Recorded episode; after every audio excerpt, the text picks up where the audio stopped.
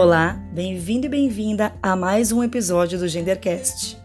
Esse podcast é produzido pelo time de especialistas da Impulso Beta. Se você também acredita que promover mais diversidade no mundo e nas empresas não é só a coisa certa a fazer, mas o caminho mais inteligente, esse podcast é para você. O tema dessa nossa primeira temporada é diversidade e inclusão em tempos de isolamento. Meu nome é Renata Moraes, eu sou fundadora da Impulso Beta. Nesse episódio do Gendercast, a gente veio conversar com Rafael Viana, especialista de diversidade do nosso time na Impulso Beta. O Rafa veio contar pra gente o que os homens estão descobrindo no isolamento. Entre as muitas provocações que esse momento está lançando pra gente, o assunto que a gente vai tratar aqui nesse episódio do Gendercast é como o coronavírus nos leva a atualizar para os dias de hoje o que é ser homem.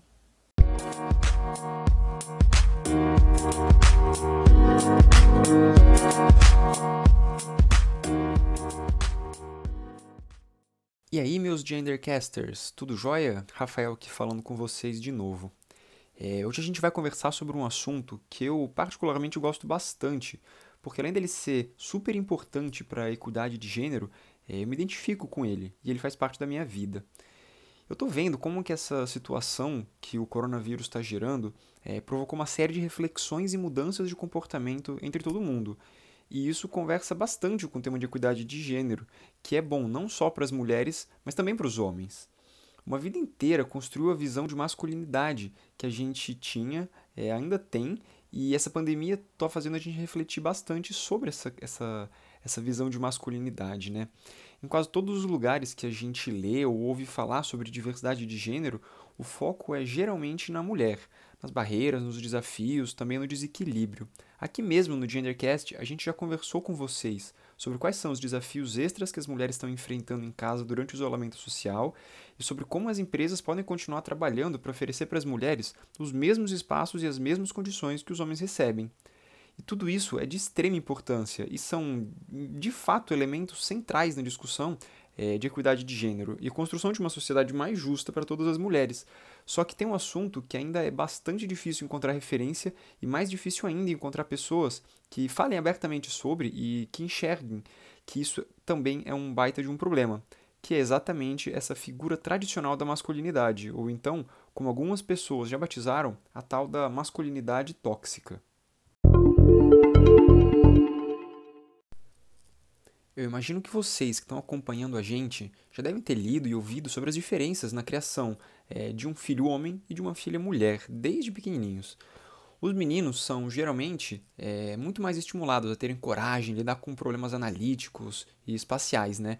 Enquanto as meninas são mais ensinadas a serem delicadas, emocionais, a cuidarem da família e da casa.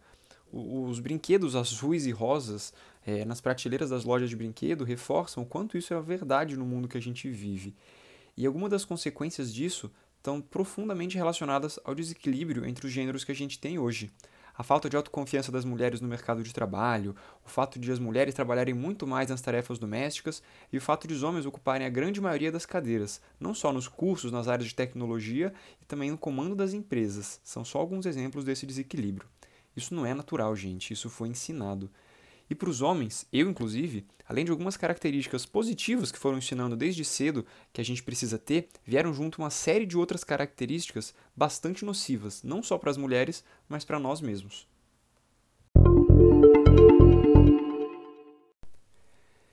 Ensinaram para gente que homem não chora. Ou seja, mesmo no momento de fraqueza, é, de tristeza ou necessidade, a gente não pode mostrar para o mundo o que a gente está sentindo que um ato tão natural quanto o choro, que é uma das primeiras coisas que todo mundo faz quando nasce, faz da gente menos homem. Ensinaram pra gente que o homem é o provedor, que é vergonhoso não ter um salário que sustenta a família toda e que é pior ainda aceitar a ajuda de outra pessoa para conseguir prover. Então, se o homem opta por abrir mão de trabalhar para cuidar dos próprios filhos porque a companheira ou companheiro tem um emprego melhor, ele é menos homem.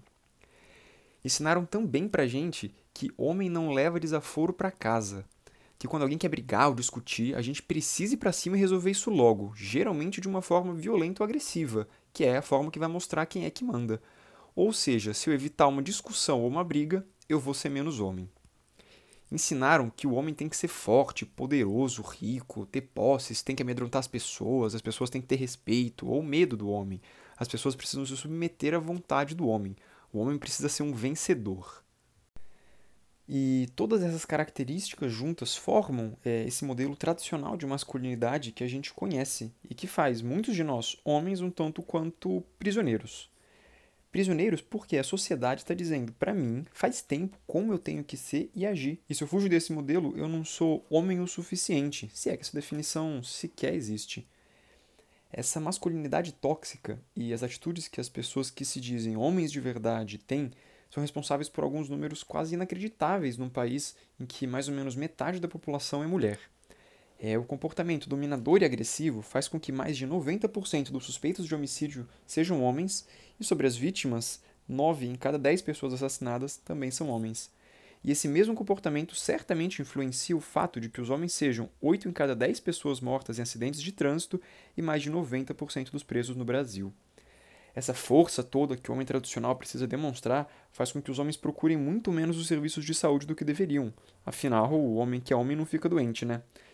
Nos Estados Unidos, quase metade dos homens não lavam as mãos sempre que usam o banheiro. E aqui no Brasil, 20% dos homens com mais de 40 anos só vão ao médico quando se sentem realmente mal. Saúde preventiva para quê, né?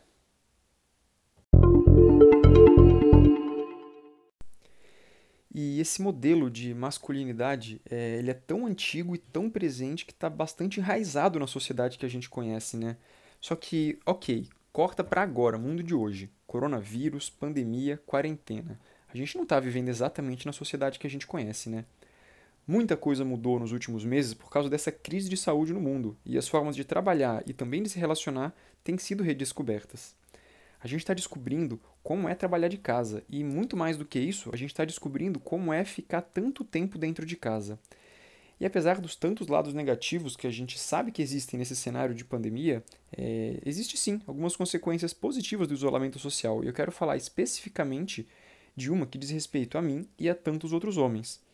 Eu estou falando da gente aproveitar a oportunidade de dar um novo significado para o que é ser homem. Está na hora de pensar é, se o que essa tal de masculinidade tóxica diz pra gente, se isso faz sentido ou não.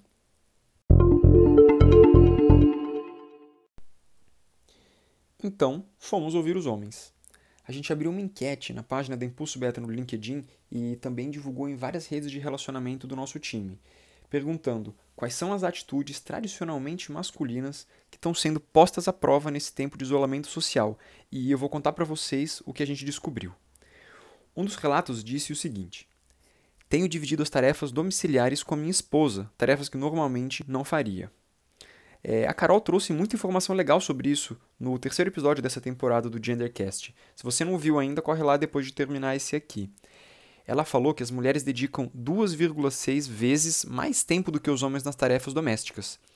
Se vocês olharem para as atitudes tradicionais masculinas que eu falei antes, definitivamente não vão encontrar lá cuidar da casa, porque isso sempre foi um papel associado ao feminino e não ao masculino. A grande maioria dos homens não foi ensinada a cuidar da casa e, portanto, o normal é deixar as mulheres fazerem a maior parte do trabalho e, mesmo quando fizer algo, se sentir ajudando a mulher, em vez de se sentir tão responsável quanto ela pelas tarefas. Por estar em casa, muitos homens perceberam a quantidade de tarefas que têm que ser feitas para manter a casa em ordem. Limpeza, organização, cozinhar, lavar, passar. Isso quando não tem filhos pequenos, né? Porque senão o trabalho triplica no mínimo.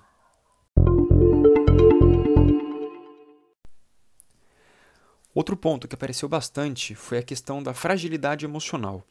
Um dos homens falou pra gente que esse ambiente patriarcal força os homens a tentar não mostrar suas vulnerabilidades, algo que é da natureza humana. E o homem, ao tentar esconder ou represar isso, vai criando feridas internas que podem trazer consequências inesperadas e trágicas. O papel desse homem mais duro, com menos sentimentos e mais forte emocionalmente é um mito. Todo mundo tem sentimento, gente, muito sentimento. Todo mundo sente felicidade, tristeza, ansiedade, raiva. Só que o papel do homem é ser forte, não chorar e não se demonstrar vulnerável, é guardar seus sentimentos para si. Quais as consequências disso? Os homens no Brasil se suicidam quatro vezes mais do que as mulheres. E em quase 100% dos casos, o suicídio está relacionado a algum transtorno ou doença da mente, como, por exemplo, a depressão, que, de acordo com algumas pesquisas, tem como um dos principais gatilhos o excesso de estresse. Homem chora sim, e tem um monte de gente que só está percebendo isso durante a quarentena. Trouxeram também pra gente uma questão sobre higiene pessoal. Algumas pessoas estão deixando para trás o mito do homem que não precisa se cuidar porque não fica doente. O Covid-19, que já matou mais de 200 mil pessoas no mundo e mais de 5 mil só no Brasil, tem afetado significativamente mais os homens do que as mulheres, e alguns estudos têm teorizado sobre os motivos para isso.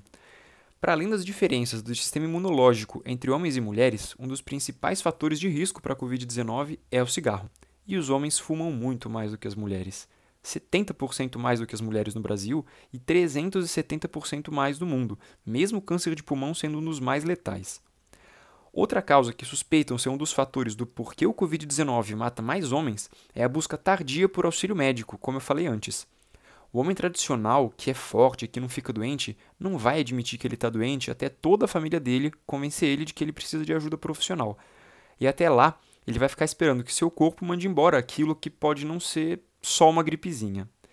Esse superpoder que o homem que carrega essa masculinidade tóxica acha que tem faz com que, no Brasil, a expectativa do homem seja sete anos menor que a da mulher. E agora que a gente está vendo que o simples contato com outra pessoa pode ser perigoso para todo mundo, o milagroso poder da imunidade do homem tradicional está desaparecendo. As mãos estão sendo lavadas mais vezes e uma febre ou tosse já tem sido motivo suficiente para ficar preocupado. Tá aí outra lição da quarentena. E por fim, vou falar de um ponto que foi outro que a gente ouviu bastante e que se relaciona com a saúde emocional que eu falei antes, que é a conexão com as outras pessoas. O relato que a gente ouviu foi: o que a pandemia trouxe agora foi que as pessoas que viviam o dia inteiro fora de casa, na maioria pais, e chegavam para dar boa noite às crianças, agora sentem muito mais a rotina de casa, e acredito que essa aproximação vai trazer muito mais esclarecimento e compreensão.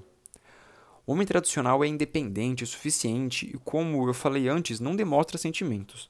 Só que agora tem muito mais homem tradicional trancado em casa. E esses homens estão percebendo que não tem boa convivência sem conexão. E então, as conexões novas estão surgindo, não só com as pessoas do convívio, mas também com outras pessoas, como os amigos, por exemplo, que antes o único assunto era futebol, mulher e trabalho, é, agora passa a existir uma preocupação genuína com o bem-estar emocional e o estado de saúde. É, e esse relato mencionou uma conexão específica que não está surgindo, mas está sendo redescoberta e ressignificada a conexão de pai com seus filhos e filhas. Nesse modelo tradicional de masculinidade, a figura do pai é muito relacionada à figura provedora de recurso, ou então uma figura utilizada como recurso de medo, para ensinar a criança que isso não deve ser feito, senão eu vou contar para o seu pai, hein? O isolamento social dentro de casa com a família e principalmente com os filhos cria uma super oportunidade de o pai entender que o papel dele é mais do que prover, é educar, entreter e ouvir também. Algumas pesquisas já encontraram correlações entre o desenvolvimento infantil e a presença de uma figura paterna. A participação efetiva do pai na criação promove mais segurança, autoestima e estabilidade emocional para a criança. E ainda vale lembrar que um pai mais presente permite que a outra pessoa é, cuidadora dessa criança tenha mais tempo para outras atividades, como, por exemplo, seu desenvolvimento profissional. Bom, Deu para perceber que essa desconstrução da masculinidade tóxica pode ser acelerada, não só nesse momento de isolamento, mas fora dele também, depois que isso tudo acabar. Se você é um homem que está tentando fazer alguma coisa para contribuir para o mundo com mais equidade de gênero, pensa nisso que eu te falei e tenta enxergar as oportunidades de mudança que esse momento está proporcionando. Se você é uma mulher que começou a perceber que os homens também são muito prejudicados por esse modelo de masculinidade, aproveita para mostrar para eles o Gendercast e quem sabe algumas reflexões não surjam na cabeça deles, né? E se você é uma pessoa que está em alguma posição de liderança da sua empresa, aproveita esse momento para entender que os papéis de homem e de mulher estão se reconstruindo. O que talvez fosse muito comum perguntar para uma mulher sobre família, pode ser legal perguntar para o homem também. A familiaridade de ver uma mulher sair mais cedo para acompanhar a reunião da escola do filho precisa ser transmitida para o homem também. A compreensão das necessidades individuais de cada pessoa do seu time vai certamente te transformar numa pessoa com mais empatia e também numa liderança mais inclusiva. E tudo isso que eu falei para vocês pensarem, não só pensem não, mas falem também. Falem com seus amigos, aproveitem para colocar esse assunto na roda de conversa e comecem a perceber a quantidade de homens que têm problemas muito parecidos, mas que ninguém nunca falou sobre. Essa masculinidade tóxica criou um mundo onde os homens têm sim um monte de privilégios que a gente precisa lutar contra, mas vale lembrar que ela também é bastante solitária. Então espero que isso que a gente conversou hoje tenha trazido alguns aprendizados é, e que daqui em diante a gente possa abrir mais os olhos para as oportunidades de construir um mundo cada vez mais justo e com melhores oportunidades para todos os homens e para todas as mulheres. Então, obrigado a todos os homens que contribuíram com seus relatos e obrigado mais uma vez pelo espaço, Rê. Até a próxima! Ei, Rafa, que transformador esse momento que a gente está vivendo, né? Enquanto você falava, especialmente nos momentos em que você compartilhou alguns relatos de homens que responderam nossa enquete, eu pensava no quanto esses papéis de gênero são fortes há tanto tempo, né? há séculos. E que poderoso que tudo isso esteja sendo revisto e em larga escala nesse momento. Eu também tenho visto isso nas minhas relações pessoais, ouvido amigos comentando sobre como estão se redescobrindo. Eu imagino que enquanto você ouvia a conversa aqui com o Rafa, quando você ouvia esses relatos, você deve ter feito aí algumas analogias com os homens da tua vida. Se você é um homem, talvez você se reconheça um pouco, né? A gente adoraria ouvir como que você se sentiu ouvindo essas histórias, essas análises que a gente trouxe por aqui. Eu espero que você tenha gostado dessa conversa, que ela tenha sido relevante. Para você que está acompanhando, eu super reforço o convite. A gente quer te ouvir, saber o que está te preocupando nos temas de diversidade e inclusão nesse momento. O que, que você tem achado do Gendercast, como é que a gente pode ser mais relevante, ajudar mais. Manda para a gente os seus comentários. Pode ser por meio do e-mail, contato.impulsobeta.com.br, pelas nossas redes sociais. Para quem está ouvindo talvez pela primeira vez esse podcast, ao longo desse período de isolamento social, a gente da Impulso Beta segue falando semanalmente sobre diversidade e inclusão por aqui. Então, continue nos acompanhando. Fique com a gente por meio das redes sociais que são o LinkedIn, o Facebook e o Instagram, sempre pela arroba Impulso Beta. Um forte abraço, um beijo à distância, até logo mais.